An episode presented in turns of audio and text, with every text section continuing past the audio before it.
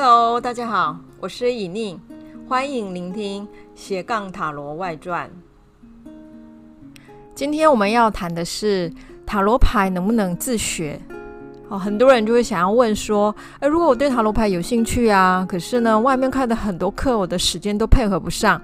或者地点呐、各方面我都有一些学习上的障碍跟困扰哈。那这个时候，呃，毕竟现在塔罗很多自学书都已经出版了，那我能不能买书来自己看呢？当然，我觉得任何东西它都是可以自学的，所以塔罗牌也不例外。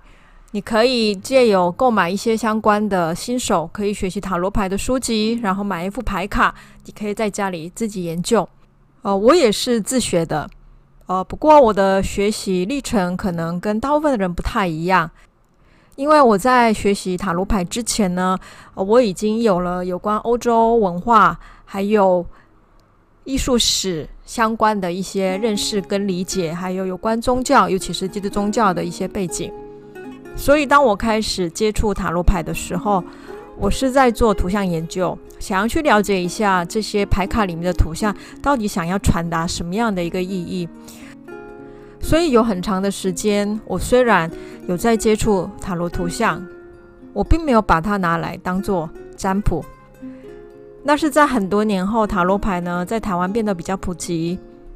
哦，那有些人可能已经知道。我在研究塔罗图像，所以他们就会问我：“那你要不要拿来占卜？”所以这个时候我才思考到，哦，原来我的学习也可以拿来占卜，所以我才开始去理解，那这些图像拿来占卜的时候，它会成为什么样的一个结果？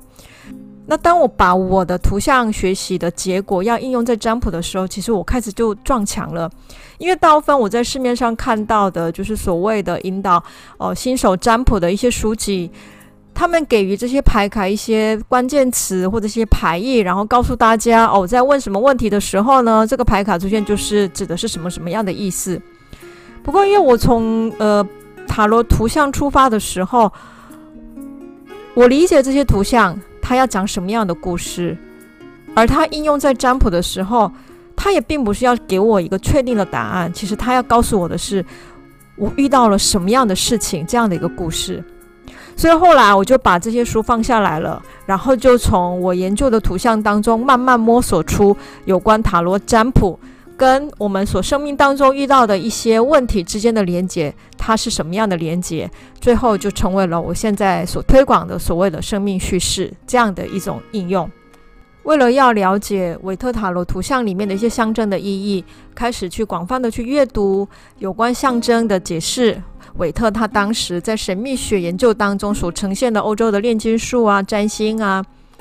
还有卡巴拉生命之树等等的这些神秘学的一个呃领域哈，那透过这样的领域，才慢慢的把我带进了有所谓的一张塔罗牌、一张图像，他想要传达什么？我认为塔罗牌不是一个独立存在的可研究的对象，它像一座桥梁。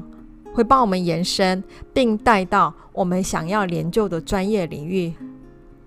或许塔罗牌的自学，它并不只是我要如何把这个塔罗牌应用在可以回答我遇到的困难的问题上，用塔罗牌来帮我拓展我对生命的认识，还有我对各个人文科的相关领域的一些认识。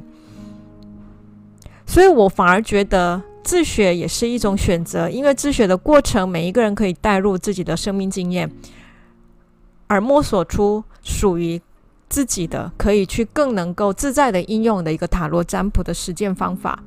那跟老师学习当然也有很多的好处，因为每一个教学的老师，他们是把自己学习塔罗牌的经验，把它浓缩，更快速的告诉大家，可以进入这些图像解读的一些方法。所以自学还有跟着老师学，我觉得就看每一个人哦，他在学习上需要的引导或帮助是什么。那如果你是呃比较喜欢自己探索型的，那我觉得自学可能比较适合你。那如果你是喜欢先有一个经验者告诉你这个领域到底是什么样的一个状况，那你也可以去选择跟老师学习。哦，不过在学习之前呢，你可能要先。了解在教学的这个老师，他想要透过塔罗教学，想要达到什么样的目的，而这个目的呢，有没有符合你对塔罗牌的期待？只要这一项确认过了，而你也清楚了，那我觉得任何的课程都可以是拓展你对塔罗牌的认识的一个机会。那有关塔罗牌能不能自学的问题呢？今天我就介绍到这里喽。那欢迎大家加入塔罗学习的行列，谢谢大家。